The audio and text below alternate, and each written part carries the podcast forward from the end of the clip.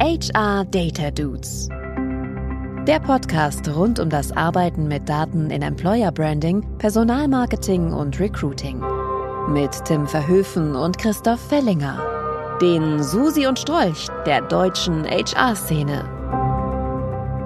Hallo zusammen und wir starten in eine besondere Folge der HR Data Dudes. Und nicht nur, weil wir Susi und Strolch sind. Hm, du bist der Strolch, ich bin Susi. Ich sag's dir, ich sag's dir. Warum ist diese Folge denn besonders, lieber Christoph? Weil es äh, zumindest eine Folge ist, nach der wir beiden uns eine Weile nicht sprechen werden oder sprechen vielleicht schon, aber keinen Podcast mehr aufnehmen werden aus guten Gründen. Das stimmt und äh, ich bin schon gespannt, welche, also ich weiß ja die Gründe, aber. Deine, äh, deine hast du ja schon verraten in der genau. vorletzten Folge, glaube ich. Der gute Tim geht ja in Elternzeit, verdientermaßen. Ich bin schon in Elternzeit. Stimmt. Er ist schon in aber Christoph hat auch Gründe. Christoph, schieß mal los, was sind denn deine Gründe? Naja, ich bin ja schon einen Schritt weiter als du. Meine Kinder haben das Haus verlassen, was neue Möglichkeiten eröffnet der geografischen Orientierung. Ich werde den Job wechseln, mein Lieber. Hm. Und werde dementsprechend nicht mehr in Hamburg, sondern in München arbeiten. Und wie das mit neuen Jobs so ist, ich glaube, dass das erstmal viel Zeit erfordert und ich habe mir ausbedungen, dass wir erstmal im Minimum pausieren unsere Aufnahmen, damit ich mich auf den neuen Job konzentrieren kann. Und dann gucken wir mal, wie sich's ausgeht. Also idealerweise, liebe, liebe HörerInnen, merkt ihr überhaupt gar nichts davon. Und äh, vielleicht merkt ihr es doch bei der nächsten Folge, werdet ihr es feststellen. Genau, es gibt ja nur das Szenario, äh, entweder mache ich mit irgendwem anders weiter oder ich mache mit Christoph weiter. Genau. Oder wir machen gar nicht weiter. Und da äh, werden wir jetzt einfach mal sehen, was die Zeit bringen wird. Genau, wobei gar nicht wären wir ein bisschen traurig. Traurig bin ich in jedem Fall. Oh. Gut, mein Lieber. Worum dreht es sich heute? Ähm, das ist tatsächlich auch so ein bisschen dem geschuldet, dass wir jetzt, ich glaube, wie viele Folgen haben wir jetzt? Das 24? Das ist 24. Also ja, doppeltes genau. Dutzend haben wir sozusagen jetzt hinter uns, was ich auch schon mega gut finde. Genau, und der Anlass, dass wir beide Pause machen, haben wir überlegt, äh, ist das eine gute Gelegenheit? Und ja, wir kommen gleich zum Fakt der Folge, mein lieber Strolch.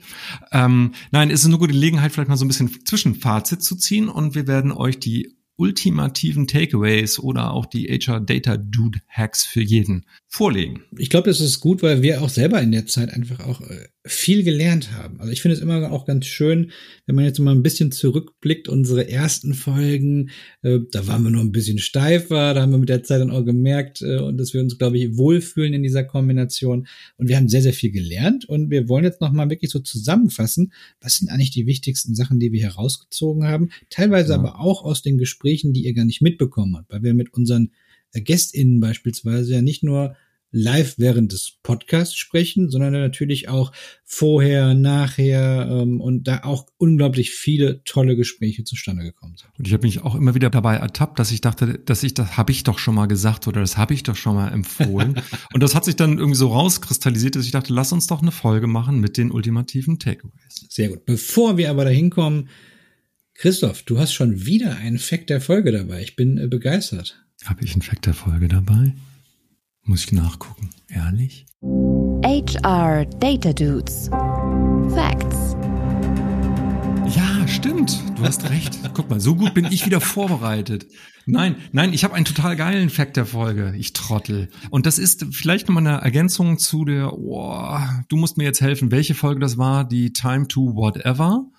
Folge. Das war die Folge 22. Wir sind jetzt bei 24, also die vorletzte. Die 22.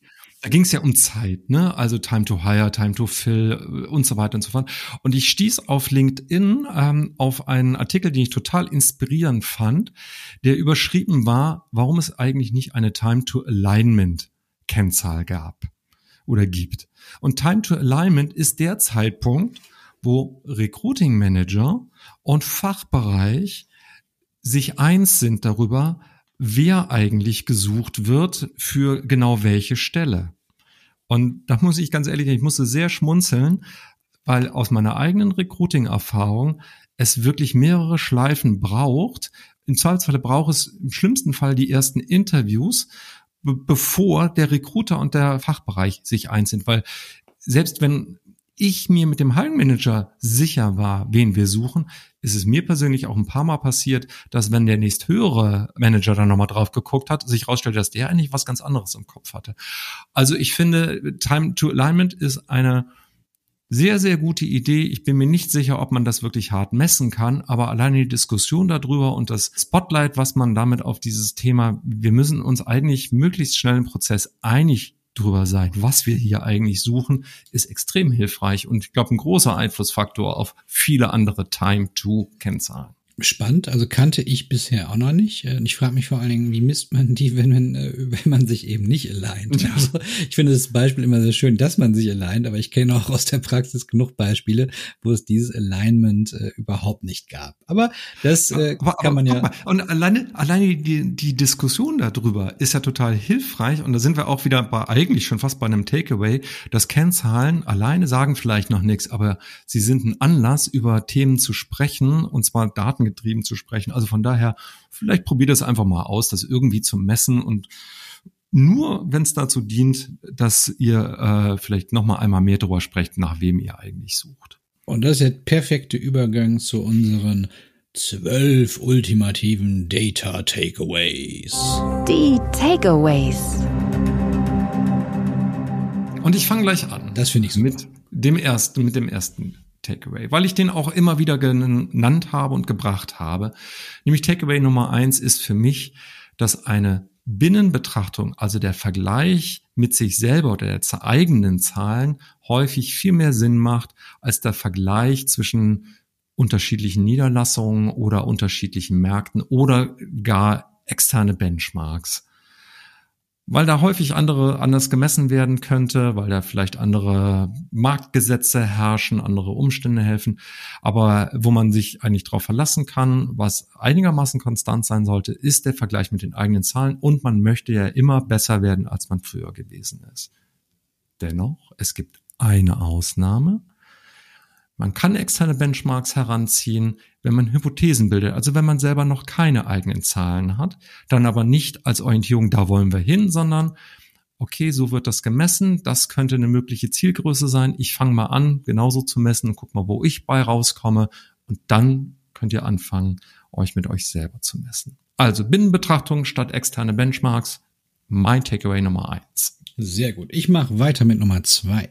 Und Nummer zwei heißt für mich, bevor ich mit Daten arbeite, erstmal der Frage widmen, welches Problem möchte ich lösen? Also, welche Frage möchte ich dabei versuchen zu beantworten? Was ist die Kernherausforderung? Das ist super wichtig, weil sonst gehen wir sehr, sehr schnell in so eine äh, blinde Diskussion rein und wundern uns am Ende des Tages, warum wir nicht vernünftig weiterkommen. Das heißt, bevor ihr mit Daten arbeitet, immer wieder euch der Frage widmen, warum und welches Problem löse ich damit? Kommen wir zum Takeaway Nummer drei.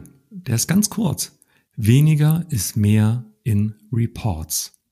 Das Thema hatten du und ich, Tim, das hatten wir schon mehrfach. Das Thema hatten wir aber auch, oder hatte ich zusammen mit Norman zum Beispiel auch beim Thema Daten visualisieren und präsentieren. Nicht totschmeißen mit Daten in Präsentationen, sondern wirklich weniger aussagekräftige und was ihr dann im Backup noch dabei habt zur Erläuterung oder zum ausführlichen nochmal Deep Dive, steht auf einem anderen Blatt Papier, aber in Reports ist weniger mehr. Viertes Takeaway. Jedes Unternehmen hat Daten, also fangt einfach mal an. Macht es nicht zu kompliziert, nicht zu verkopft. Nehmt euch ein kleines Thema, fangt erstmal damit an mit einer Abteilung, einer Zielgruppe oder womit auch immer. Macht's meinetwegen auch erstmal händisch, nehmt Excel oder sonst irgendwie was, weil es gibt Millionen Gründe, warum man sowas nicht macht, weil die absolute Perfektion fehlt, weil das tolle Tool fehlt und so weiter und so fort. Am Ende des Tages klappt's trotzdem, aber nur, wenn ihr es macht. Takeaway Nummer 5. Das Thema der Visualisierung von Daten, das hilft beim Verkaufen eurer Themen. Niemand oder die wenigsten lesen gerne Tabellen. Aber eine gute Aufmachung äh, von Daten hilft bei der Akzeptanz der Inhalte. Das geht in alle Richtungen. Das geht, äh, I don't know, vielleicht äh, bei euren Kollegen im Recruiting, die viel zu tun haben und ganz schnell Sachen erfassen müssen. Da helfen gut visualisierte Dashboards vielleicht, dass sie, dass sie datengetriebener arbeiten. Das gilt natürlich aber auch für eure Geschäftsleitung, eure Manager. Die begrüßen das auch, wenn es einfach gut auch aussieht. Dafür gibt es Standard-Tools. Dafür gibt es tatsächlich auch Excel, haben die meisten von euch auf dem Rechner oder sowas ähnliches. Das reicht schon. Und es gibt ja Software, sowas wie Google Looker, das ehemalige Data Studio ist ein kostenloses Tool. Schaut euch das an. Wenn ihr ein Thema wirklich verkaufen wollt, was datenbasiert ist, hilft eine anständige Visualisierung. Nummer 6. Seid transparent.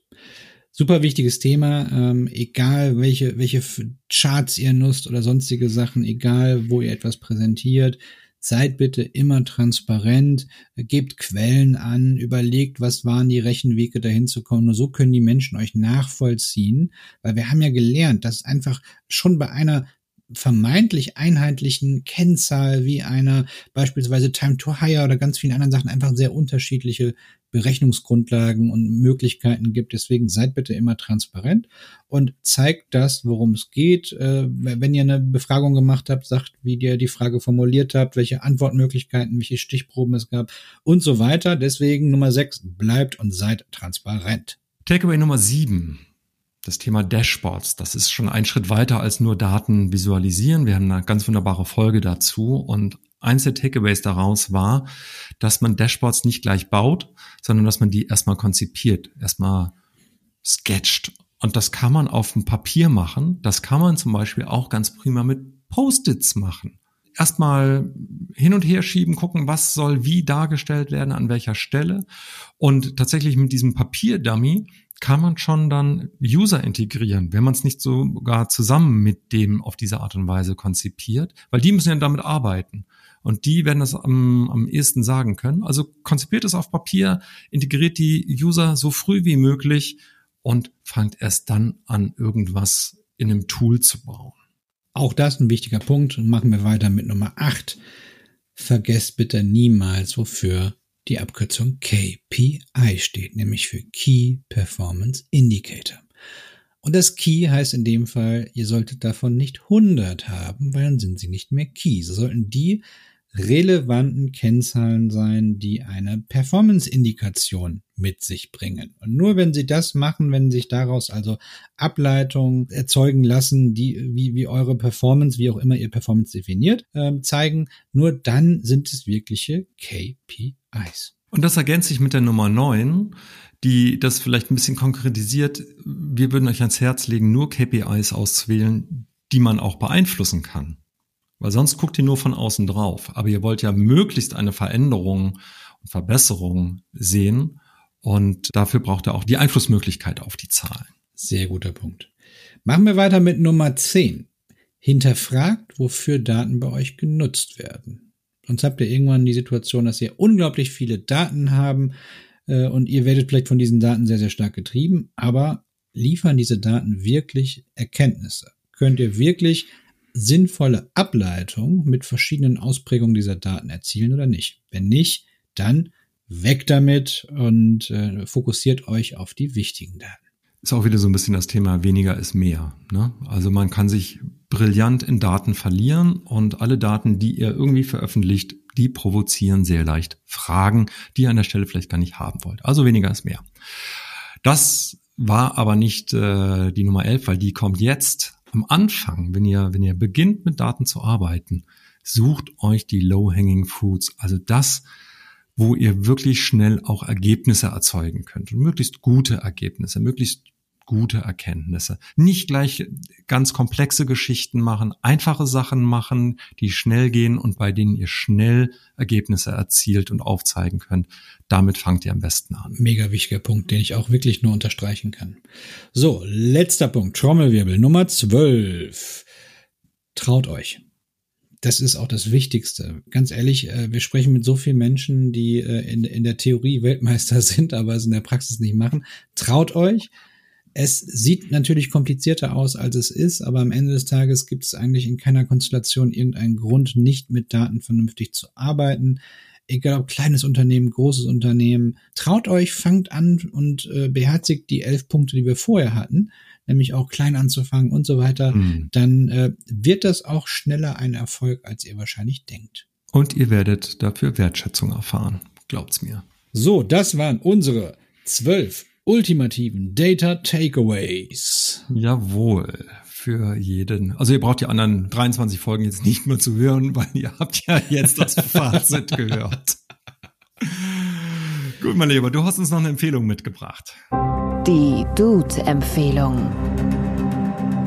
Genau, und zwar ein Buch, was gerade sogar vor mir liegt, vom wunderbaren Brent Dykes, nämlich äh, Effective Data Storytelling. Ist ein sehr, sehr schönes Buch, das sich damit beschäftigt, wie man Daten so aufbereiten kann, dass sie vernünftig überzeugen können, dass sie äh, verständlich sind und wie manchmal auch Kleinigkeiten in der Visualisierung einen großen Unterschied machen können.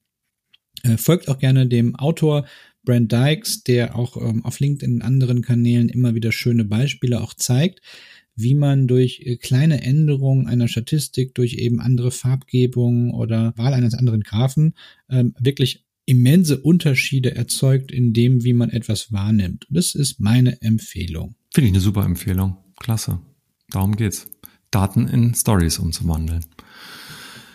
Mit diesen Worten wünsche ich dir, lieber Strolch, lieber Tim, erstmal eine tolle Elternzeit. Habt ihr was vor? Macht ihr was? Ja, also wir, wir, müssen jetzt so denken, wenn wir diese Folge, wenn die ausgestrahlt wird, ist es ja in der Vergangenheit. Also äh, mü müsste ich sagen, was wir alles gemacht haben. Ist das, ist das dann äh, Future Perfect 2 oder irgendwie? 17-faches Plusquamperfekt, ja, ich weiß es nicht. Also äh, erstmal kurzfristig wollen wir ähm, dieses Jahr noch nutzen, also 2023, um in Deutschland ein bisschen mehr rumzutingeln und äh, Familie zu treffen und so weiter und so fort. Also eher dann so in, im kleinen Rahmen, aber dafür intensiv. Und im äh, nächsten Jahr, also 2024, wollen wir Anfang des Jahres irgendwo weiter wegfahren, wissen aber noch nicht genau wohin. Das wird sich, da ich jetzt in der ersten Woche meiner Elternzeit bin äh, und fast fünf Monate weg bin, äh, haben wir auch noch genug Zeit, uns da zu einigen, wohin es gehen wird. Dann wünsche ich euch eine gute Zeit. Viel Spaß, genieße. Es ist großartig, dass du so lange Elternzeit machst. Das wird, glaube ich, unfassbar wertvoll. Ganz toll. Ja, ich äh, bin auch schon sehr, sehr happy und freue mich auch gleich, wenn wir diese Folge fertig haben, wieder zu meinen Kindern runterzugehen. Und deine Frau erst freut sich, dass du endlich mal jetzt aufhörst. Ich muss nämlich noch Mittagessen kochen. So. Ah, okay, alles klar. Dann bringen wir das hier schnell zu Ende. Dann macht's gut und bis zum nächsten Mal mit den HR Data Dudes. Bye bye. Bis bald. HR Data Dudes. Der Podcast rund um das Arbeiten mit Daten in Employer Branding, Personalmarketing und Recruiting. Mit Tim Verhöfen und Christoph Fellinger. Den Susi und Strolch der deutschen HR-Szene.